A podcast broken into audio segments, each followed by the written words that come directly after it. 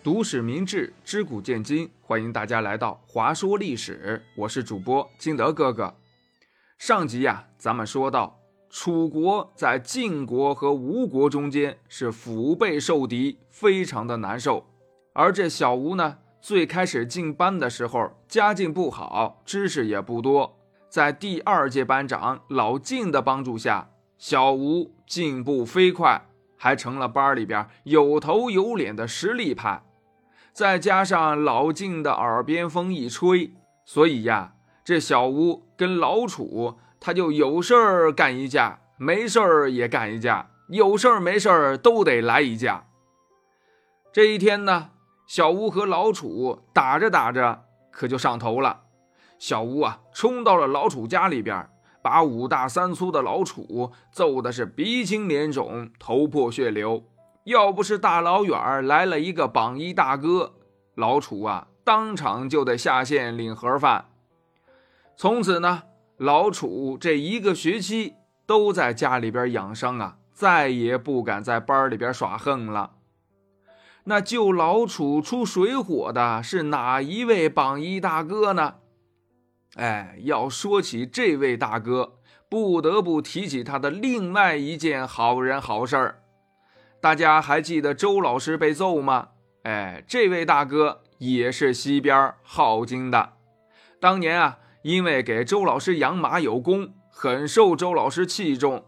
周老师被打成猪头的时候，就是他把周老师送回的中原。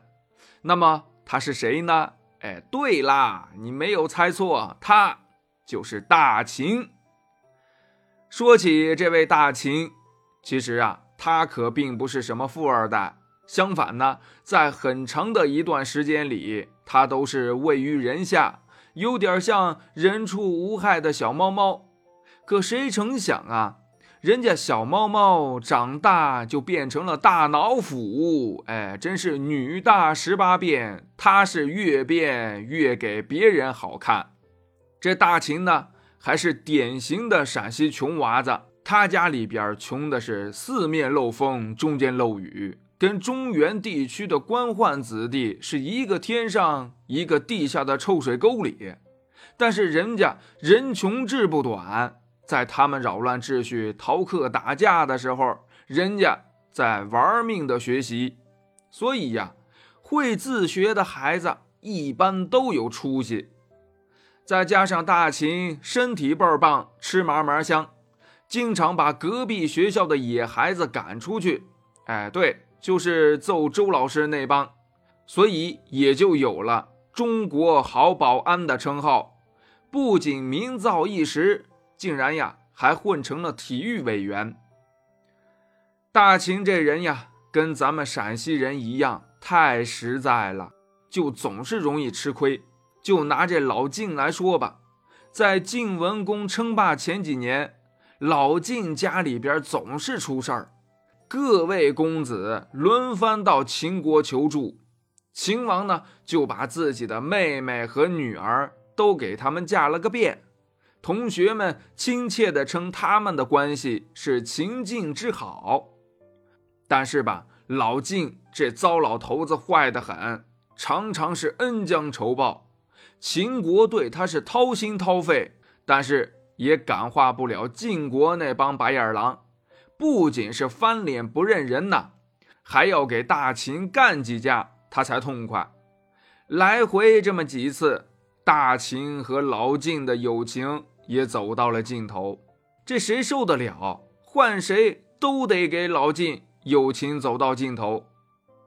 但是吧，大秦终究是没啥能力，哎，家里边底子又不好，风光。也是昙花一现，都快成路人甲了。不过全班可都没想到，这陕西娃子对自己是太狠了，找了一个最强家教商鞅。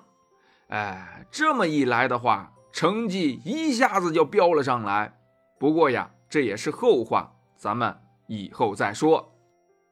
再看这小吴，他呀，差点把这老楚给打死了。后排又来了一个愣头青，谁呢？小岳岳。哎，这可不是说相声的那位啊，是浙江地区的越国，简称小岳岳。小岳岳的性格是真不好，上来就跟小吴杠上了，一个眼神就要干架，交流基本上就是这样的：你瞅啥？瞅你咋地？你再瞅一个试试啊！试试就试试。然后他俩就开始了啊，叮铃咣，叮铃咣，叮铃咣。这越王勾践刚建立起越国，就跟吴王阖闾起了冲突。流传万世的吴越春秋从此就拉开了帷幕。还好这个学期马上就结束了，再有什么事情发生呀，也都是下学期的事儿了。那么这班里边还有别的同学吗？还有其他的故事吗？欲知后事如何，且听下回分解。本期节目就到这里，感谢您的收听。喜欢本栏目的话，欢迎您的点赞、评论和转发，但不接受小朋友们的打赏哦。谢谢大家，我们下期节目再见，拜拜。